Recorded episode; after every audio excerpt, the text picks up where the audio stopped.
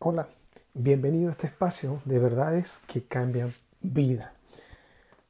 Quiero ocupar esta oportunidad para compartir con ustedes algo eh, que me ha, estado dando vuelta mucho, mucho, mucho, mucho, muchas veces en estos días. Hace poco tuve la oportunidad o recibí la invitación de poder entrar a una capacitación con el pastor Marcos Barrientos.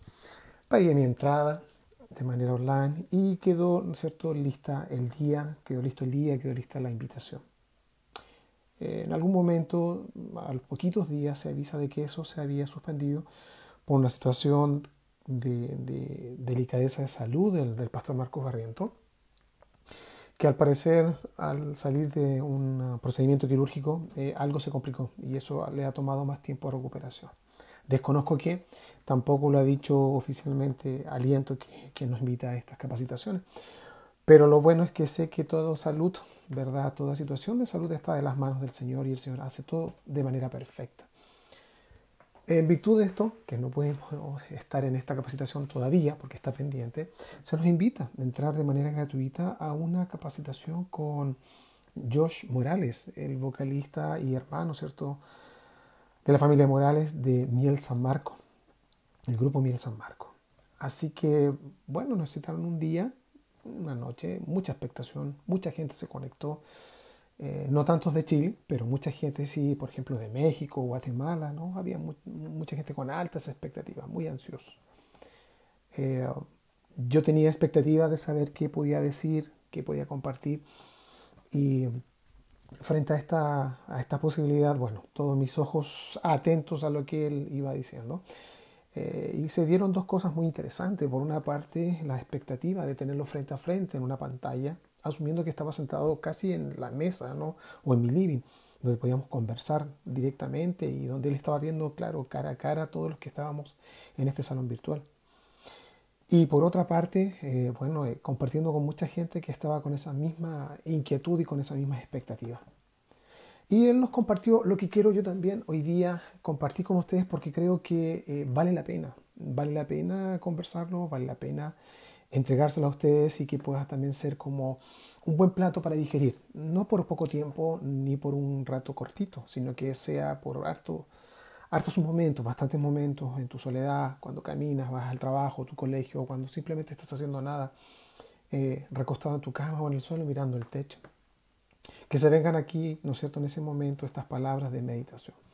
Y él compartía lo siguiente, y es lo que quiero, ¿no es cierto?, recalcar. Si hay alguien que le ha impactado la vida es David, y de hecho nosotros como aquellos que tenemos la bendición de poder participar en cualquier tarea que, conlleve, que convenga en el ministerio de alabanza y adoración de cualquier iglesia, sea pequeña, sea grande, sea una media iglesia, sea en términos medios, sea como sea. Si tú participas en el ministerio de alabanza y de adoración, por lo general uno tiende a pensar que son aquellos que cantan o aquellos que ejecutan un instrumento. Pero es más que eso. Estamos hablando de personas que entienden el verdadero poder de poder eh, mover el cielo a nuestro favor, de generar una atmósfera propicia y adecuada, grata ante los ojos de nuestro Dios y poder encantar, encantar ese corazón de Dios para que Él esté, eh, que no, no sea una visitación, sino que realmente Él habite en medio de nosotros. Lo interesante de esto es que muchas veces lo decimos de la boca para afuera, lo tenemos tan claro en, nuestro, en nuestra cabeza que pasa a ser un concepto. Y todo concepto cuando es refutado por un concepto mayor o por una, una explicación con, con, argumentos mucho más fuertes al que yo tengo, bueno, termina por derribarlo. Y ahí está el peligro de mantener todo en la mente y no realmente ser ministrado desde el corazón, desde el corazón de Dios, desde su espíritu, para que esto permanezca en el tiempo y sea realmente, sea realmente de bendición eh, en todo lo que respecta a nuestro crecimiento.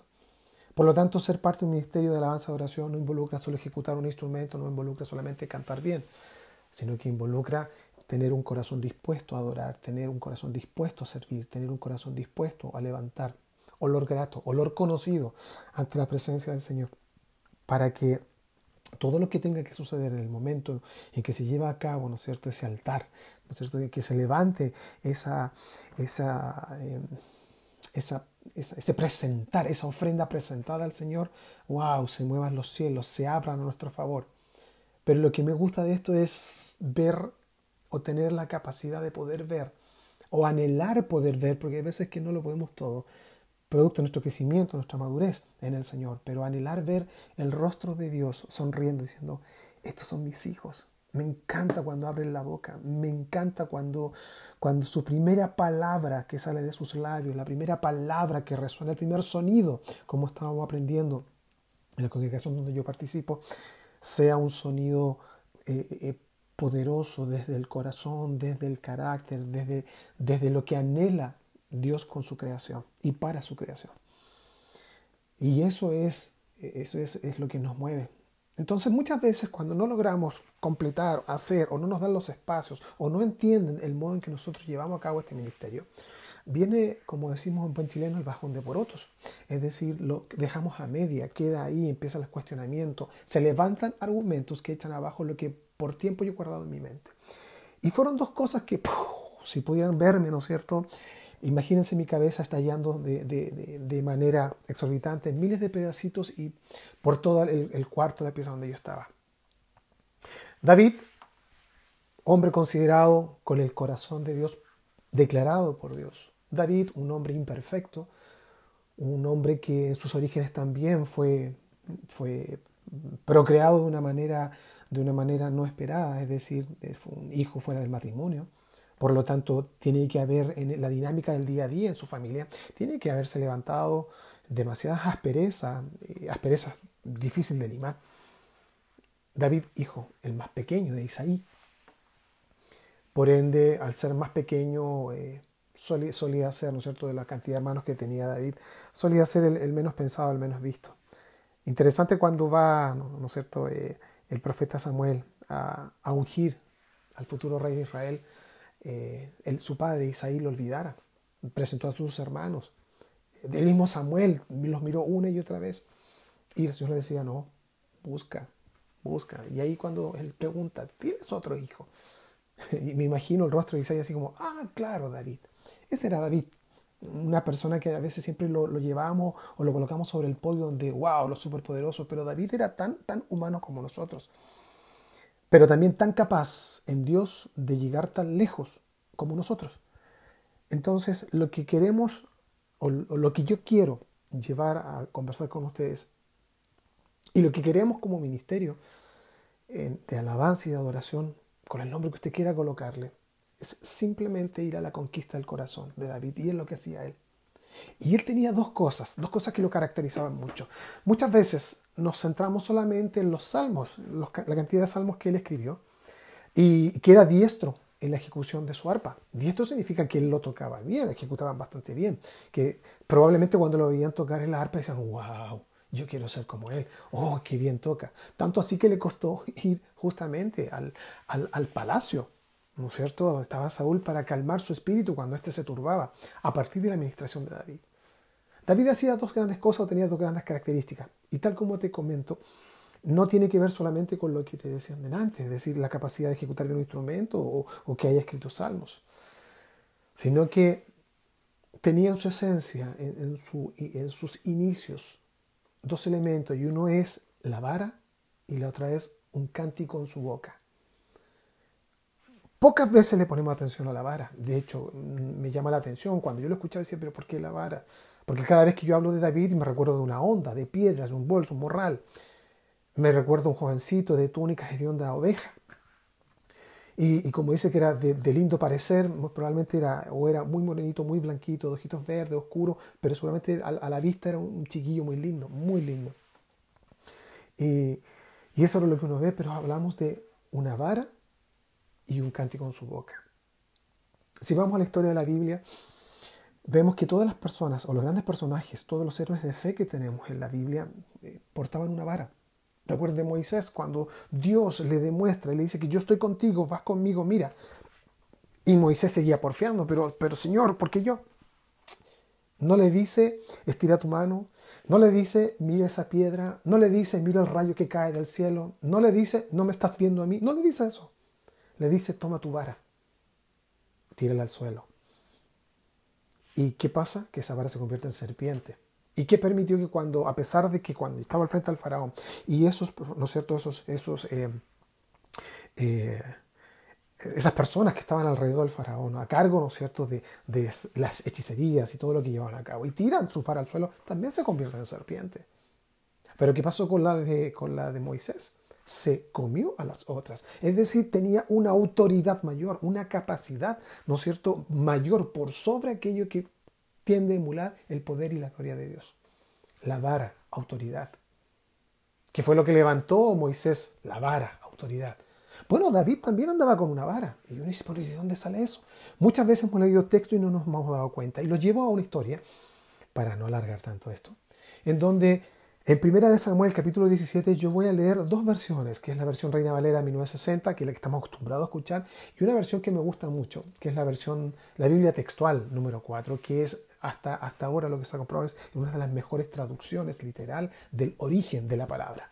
Así que ahí voy a contrastar cosas bien interesantes a la luz, ¿no cierto?, de que el Señor revele palabra en sus corazones y en su vida. Y justamente en capítulo 17 vemos que, el, pueblo, ¿no es cierto?, filisteo se junta y junta sus ejércitos para ir en contra del pueblo de Israel. Y se dirigen a, ¿no cierto?, al pueblo y van y acampan entre Soco y, y, Aseca, eh, eh, un lugar donde estaban, un lugar, una especie de valle, planicie donde podían podían eh, guerrear contra, contra el pueblo de Israel. Y, Saúl, ¿no es cierto?, con sus hombres Israel, acamparon en el valle de Laj y dispusieron, ¿no es cierto?, la batalla a los filisteos. Es decir, se fueron a defender. Y los filisteos estaban de un lado de, esa colina y al otro lado estaba Israel. Y, en el valle, ¿no es cierto?, y el valle estaba entre ellos. Es decir, había que bajar al valle para poder luchar entre ellos. Cuando baja, ¿no es cierto?, el pueblo y empieza David, perdón, empieza discúlpenme, eh, eh, el, pueblo de Israel y el pueblo de, de los filisteos se enfrentan, se levanta del campamento un, filisteo, uno que se levantó a retarlos, llamado Goliat, de Gat, ¿no? cuya altura era de seis codos y un palmo, dice la palabra y llevaba un casco de bronce en la cabeza, e iba vestido con una cota de malla de bronce que pesaba 5.000 ciclos, es decir, una cosa muy gruesa, muy pesada, muy potente, que le cubría, es decir, por, así decirlo, una, una, excelente armadura. Sobre las piernas, ¿no llevaba eh, grebas de hierro y una jabalina de bronce entre sus hombros. Es decir, estamos hablando una herramienta que a, la envergadura o a las dimensiones de Goliat eh, hacían mucho daño. La asta de esa lanza era como un rodillo tejedor, estamos hablando de algo grueso. La punta de esa lanza tenía, no sé, 600 ciclos de hierro, estamos hablando de gran cantidad, de gran peso, de gran impotencia. Y además, aún así, delante de Goliat iba su escudero. Es que se acostumbraba en ese tiempo. Y se para frente a los escuadrones de Israel diciéndole, ¿por qué salen y se ponen en orden de batalla? ¿Acaso no soy yo filisteo? y ustedes hebreos de Saúl, escojan un varón que venga contra mí. Es decir, lo que le está diciendo, si yo lo traduzco al buen chileno, a, ver, uno a uno. Y vamos, les voy a demostrar que con tanto poder, con, tanto, con tanta capacidad que tengo, los voy a ir eliminando uno a uno. Y se paró, ¿no es cierto?, al frente de ellos y le dijo, eh, ¿qué, ¿qué, van a hacer contra mí? Escojan un varón que venga contra mí. Y si es capaz de guerrear conmigo y de matarme, entonces vamos a ser sus esclavos. Pero, pero si yo les venzo, y, o yo le venzo y le mato, entonces ustedes van a ser nuestros esclavos y nos van a servir. Y le añadió más encima, le agregó algo más. O sea, hasta aquí es algo que a lo mejor se podían decir siempre en las batallas. Sino que además le dice, y hoy yo desafío al ejército de Israel. Deme un varón que luche contra mí. Ahora, cuando Saúl, ¿cierto?, escucha esto, y todo Israel lo escucha, increíblemente increíblemente se acobardaron y sintieron temor. Y la pregunta es, ¿cómo, cómo puede haber sentido temor de un gigante? Si créanme, Israel ya estaba acostumbrado a ver gigantes. ¿Recuerdan cuando estamos hablábamos, cierto?, de, se mandan los espías a la tierra prometida en el pueblo cuando salió, ¿no cierto?, de Egipto. Y le dicen, wow, aquí hay gigantes. Eh, y, no sé, todos 10, cinco parejas o 10 espías dicen, no, ¿sabe que no, hay nada que hacer aquí? Aquí los hombres son muy grandes, nos van a comer y nos van a cazar como langosta.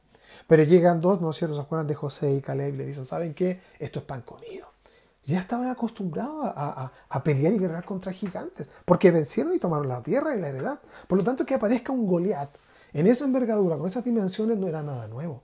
Pero ¿qué fue lo que hizo que cambiara la mirada en el pueblo Israel? fueron sus palabras, las palabras declaradas de su boca. ¿Qué pasó entonces? Que justamente Israel cambió su mirada, puso sus ojos en el equipamiento, en la capacidad de ese hombre, en la capacidad de, la guerra, en su historial, en la forma en que se presentó, con la autoridad que se levantó en ese lugar de guerra. Y probablemente pusieron ojos muchos en la calidad de su instrumento, en la calidad, ¿no es cierto?, de su escudo Llevémoslo a este tiempo. Puse mis ojos en, la marca de ese teclado, en la marca de esa guitarra, en los efectos que se tienen, en la calidad de su voz. Músicos hay muchos. Ministradores de la gloria de Dios, no tantos. Pero dice el Señor que verdaderamente ha llegado el tiempo que se levante los verdaderos adoradores en espíritu y en verdad. ¿Qué significa eso? Que ya no estamos hablando de todo lo que se presenta, pero eso fue. Eso es lo que a veces nos pasa y no estamos mirando. Y lo miramos y a veces nos apachurramos o nos, nos, achicamos como gusanitos de tierra o como chanchitos de tierra. Quedamos encorvaditos y no, no, no queremos salir de ahí porque nos aterra lo que vemos. Cuento corto. Bueno, llevaron tiempo. 40 días duró. Miren, 40 días ese hombre diciendo exactamente lo mismo y mantenía amedrentado al pueblo de Israel. Entonces fue en ese momento en que Isaí dice, a ver, necesito llevarle algo porque tres de los hermanos, los tres hermanos mayores de, David fueron a la guerra, fueron con Saúl. Entonces David dejó sus ovejas. Y lo interesante, David dejó sus ovejas, pero las dejó encargadas. Nunca las dejó sola. ¿Ya? Y al dejarla encargada, eh, dice, perfecto, yo voy y al otro día tempranito fue y llevó cierta cantidad de alimentos para sus hermanos. Y él llegó, llegó a ese lugar y se encuentra con este ejército que estaba poniéndose frente al ejército filisteo y estaba seguramente Goliat ahí preparándose a su salida, ¿verdad? Bravucona frente al pueblo de Israel. Y el punto es que les pregunta, ¿qué, ¿qué, está pasando? Dice, wow, ha salido uno grande, ha salido con uno con mayor parafernalia, ha salido uno que de verdad tiene todo lo que uno espera, pero yo no lo tengo, por lo tanto no puedo contra él. Pero Saúl dijo que quien lo venciera no solo le perdona todos los impuestos y los libera por siempre, sino que además le da la hija. O sea, tremendos regalos para aquel que lo lograra. Pero aún así no lograba motivar al pueblo a salir de su temor. Si uno mira desde ese punto de vista, uno dice, mm, por el premio yo voy. Pero si uno se da cuenta, David le da un giro distinto. A él no le interesaba eso. Lo que le parecía muy mal es que se levantaran contra el pueblo de Jehová, contra el pueblo de Dios. Es decir, ok, si Dios es todo para mí, si yo le alabo, si yo constantemente digo que es un ser hermoso y, nos ha elegido como pueblo, entonces, ¿quiénes son ellos para levantarse contra nosotros que somos pueblo? Su pueblo, pueblo escogido, pueblo que ama. Y David llega a, nosotros llega a donde, a donde, Saúl. Y uno puede decir, bueno, ¿y en qué momento aparece la vara? Porque hasta aquí tú me has contado historia que yo ya sé, me estás comentando algo que yo he leído mil veces y, cada vez que voy a la escuela me cuentan el mismo relato. Pero no veo una vara, yo me acuerdo de una onda y piedras. Entonces le dice David, le dijo a Saúl, no, no, no se desfallezca, no se entristezca el corazón de ningún hombre por causa de él. Tu esclavo irá y peleará contra ese filisteo Estoy leyendo la Biblia textual, eh, versión 4. Pero Saúl responde a David, no podrás ir contra ese filisteo para pelear contra él, porque tú eres un muchacho y, el hombre de guerra es, un hombre de guerra desde su juventud. Estamos hablando de un hombre diestro. Pero David le respondió a Saúl, tu esclavo, refiriéndose a él, es pastor de las ovejas de su padre.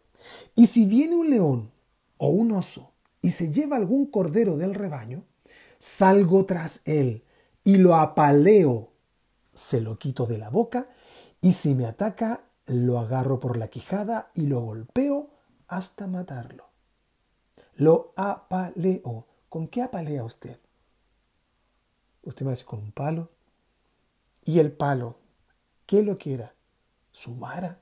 O sea, no tan solo tenía un morral, una onda y sus piedras, también tenía su vara.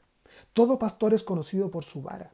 Y comúnmente conocemos la vara como el como la herramienta para corregir.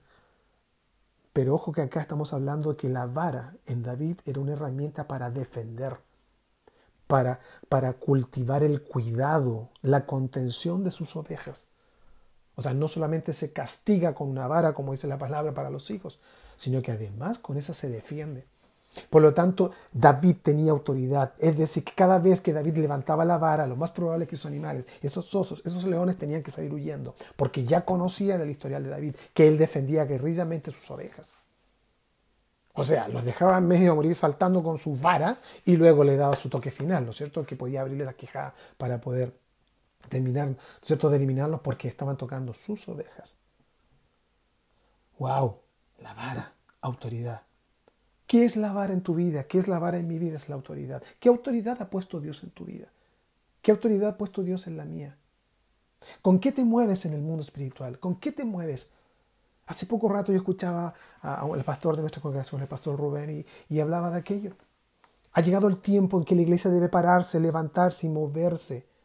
Y no moverse con la capacidad que tenga. Ojo que mi autoridad no está en mi capacidad, mi autoridad, mi autoridad está íntimamente ligada en que soy hijo. Y soy hijo del gran yo soy. Es decir, de aquel que se le ha placido crearse a sí mismo. Pero además se le plació hacernos hijo por adopción. Eso quiere decir que esa autoridad puesta en Dios en mi vida tiene una razón de ser, tiene un cumplimiento, tiene un propósito. Y el propósito que se lleva a cabo en David era justamente el cuidar sus ovejas, en, levantarse la autoridad en el cuidado de sus ovejas. Esa fue su tarea. ¿Cuántas veces tú te sientes menoscabado, te sientes menos al ver que otros tienen megas tareas y quisieras tener el rol de él? Pero ¿sabe qué? Te toca limpiar el baño, te toca limpiar el piso, aspirar la alfombra, te toca recibir los hermanos a la iglesia, te toca cuidar a los niños, te toca cuidar los autos. Te toca ese día simplemente ponerle agua en un vaso al siervo que va a traer la palabra. Cualquiera de esas se hace en autoridad, porque Dios se le ha placido moverte en una dimensión sobrenatural. Y todo lo que yo haga en la tierra se hace en los cielos y todo lo que desato en los cielos se desata en la tierra. Eso dice la palabra. ¡Wow! Tenemos a un David con una vara, con autoridad. Y saben que eso fue lo que lo movió a decir, a ver, paren, ¿hasta cuándo? O sea, se levanta uno que no le pertenece al Dios soberano, al Dios todopoderoso, que se viene contra nosotros, que tenemos autoridad. ¿De qué estamos hablando? Dice la Biblia, ¿no es cierto? Que le dice ya, ok, anda, ponte mi armadura. Qué interesante. Y Saúl hizo vestir a David con las propias vestiduras. Estoy leyendo el, libro, el texto 38, versículo 38 con sus propias vestiduras y le puso un yelmo de bronce en la cabeza y lo armó de una coraza. Es decir, mira, a veces tú esperas que te coloquen cosas, que te coloquen herramientas, que te coloquen lo que anhelas. Pero ¿sabes lo que pasa? Que sobre la armadura también le enseñó su propia espada. Es decir, mira, yo soy el rey, esto es todo mío. ¿Cuánto quisieras muchos de los que están en este pueblo tener lo que yo tengo y vestir lo que yo he visto? ¿Y saben qué? David intentó andar porque nunca había hecho la prueba. Es decir, David trató de hacer lo que no fue llamado a hacer. David trató de usar lo que no le pertenecía. David trató de hacer, ¿no es cierto?, lo que le pedía el otro, pero ese no era su forma de ser, no era su forma de andar, no era su forma de plantearse ante la vida que Dios le había dado. Y yo lo entendía perfectamente. Con esto no puedo andar porque no estoy entrenado. Y David de hecho decía aquellas cosas. ¿Cuántas veces hemos querido hacer cosas que Dios nos llamó a hacer? Y descuidamos o vemos en menos aquellas que sí nos mandó a hacer. Aquella vara, ¿no es cierto? Que a lo mejor es un trozo de madera que al resto no le importa. Pero recuerda, en tus manos es autoridad. Y tomando su callado en la mano, versículo 40, tomando su callado, tomando su vara, tomando con, la herramienta con la que apaleaba a los animales en su mano, escogió cinco cantos del arroyo, cinco piedritas, se los echó al zurrón, al saco pastoril que llevaba, y onda en mano se acercó al filisteo. Primera lección grande. En primer lugar, no pierdas nunca la autoridad que ha puesto en ti. Y cualquier tarea que te haya puesto en tus manos, esa vara tiene autoridad y tiene poder. Pero además no anheles el trabajo de otro o no anheles la gloria del otro, porque esa gloria, si tú la tratas de colocarte, si la tratas de usar, como no has sido entrenado para aquello, no te va a servir. Y va a minorar tus pasos y te va a hacer tropezar. Qué interesante. Porque Saúl no vio la capacidad de David. Saúl vio sus capacidades proyectadas en David, pero ahí es donde vemos que Dios tiene otra forma de actuar y operar. Entonces, David le responde al filisteo y dice, tú vienes contra mí con espada, lanzas y jabalina. Pero yo voy a ti en el nombre de Jehová Sabaoth, de Elohim, de los escuadrones de Israel, a quien tú has provocado. Pero quiero volverme atrás para ver, para ver que efectivamente lo que estoy diciendo tiene sentido porque hasta Goliat se dio cuenta. Cuando el filisteo miró alrededor, leyendo el 42, siempre en el capítulo 17, miró alrededor y vio a David, lo despreció. ¡Wow! ¿Cuántas veces te sientes despreciado porque ven que eres un pequeño, porque vienes pasado a oveja, porque vienes con una, no vienes, vienes con ropa no adecuada a la guerra, traes una vara y un zurrón? Una cosa poca, una nada, para efecto de ojos que no saben ver el verdadero sentido y propósito de uno. Porque era un mozalbete rubio y bien parecido. ¡Wow! Era un chiquillo rubiecito, muy lindo. Y dije, a ver, ¿de qué estamos hablando? O sea, yo quiero levantar, quiero ver a un hombre, quiero pelear con un hombre grande, peludo, hediondo. Pero este cabro chico era un cabro lindo. ¿Cuántas veces te has sentido aminorado en tu belleza? Tú eres un chico o una chica linda, lindo, ante los ojos del Señor y han menospreciado tu belleza. Pero tranquilo, porque mira lo que viene. Y el filisteo le pregunta a David, ¿soy yo acaso un perro para que vengas a mí con palos? ¿Con qué? O sea, no se dio cuenta que venía con una onda, no se dio cuenta que venía con piedras. Lo primero que le interesa es que venía con palos, su callado, su vara, su autoridad. ¡Wow! El mismo Goliat se dio cuenta de que David traía algo que le llamó la atención. Y el filisteo maldijo a David invocando a su Dios. Y el filisteo dijo a David, vienes a mí, ven a mí te daré tu carne a las aves de los cielos y las bestias del campo. Entonces David responde al filisteo, tú tienes contra mí Vienes contra mí con espada, lanzas y jabalinas, pero yo voy a ti en nombre de Yahweh Sabaoth, el Elohim de los escuadrones de Israel, a quien tú has provocado. En el nombre de Jehová, ¿no es cierto? El guerrero, el general de los ejércitos, el que, el que vence la batalla. Y Jehová te entregará en mis manos, y yo te heriré y te cortaré la cabeza y entregaré la, ah, y entregaré la carroña del campamento de los filisteos a las aves de los cielos y las bestias de la tierra para que toda tierra sepa que Elohim, hay Elohim en Israel. Y que toda la gente sepa que Yahweh no salva con la espada y la lanza, por cuanto esta batalla es de Yahvé, y él os entregará en nuestras manos. Y el filisteo se levantó y fue al encuentro de David. Imagínense el escenario, pum, se para enojado, molesto, ¡pa! y empieza, ¿no es cierto?, a tomar carrera. Ah, ¿cuántas veces has sentido que viene para ti el problema, que viene a ti la dificultad, que viene un coronavirus, que viene una falta de economía, que viene un despido un despido masivo, que viene y toma vuelo? Y a veces nos aterramos. Y tal como decía en un principio, como chanchitos de tierra. Y metiendo David su mano en el zurrón, sacó de allí una piedra y la arrojó con la onda e hirió al filisteo en la frente. Y la piedra quedó hincada en su frente y él cayó sobre su rostro en tierra. Y David corrió y poniéndose de pie sobre, el filisteo, tomó su espada, la sacó de su vaina y lo mató. Y ojo que la espada no era de él, era del mismo filisteo. Y con ella le cortó la cabeza. Y los filisteos, viendo que su paladín había muerto, huyeron. O sea, dicho de otra forma, levántate en autoridad con lo que Dios te ha dado, con lo que Dios te ha puesto, no anhelando el que tiene, lo que tiene el otro o el otro más, sino que con lo que Dios ha puesto en tu vida porque es un diseño perfecto. Dios hace todo perfecto y nada es al azar. Todo está bajo su control. Por lo tanto, como tú eres y como tú estás, como Dios te está haciendo y te está formando y transformando. Wow.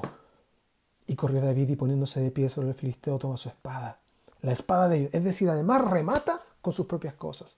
Entonces los hombres de Israel y de Judá se levantaron y gritaron, persiguieron a los filisteos hasta llegar a Gat y a la puerta de Cron. Y los caídos de entre los filisteos yacían por el camino de Saraí, hasta Gat y hasta Ecrón. Y tomó David la cabeza del filisteo y la llevó a Jerusalén.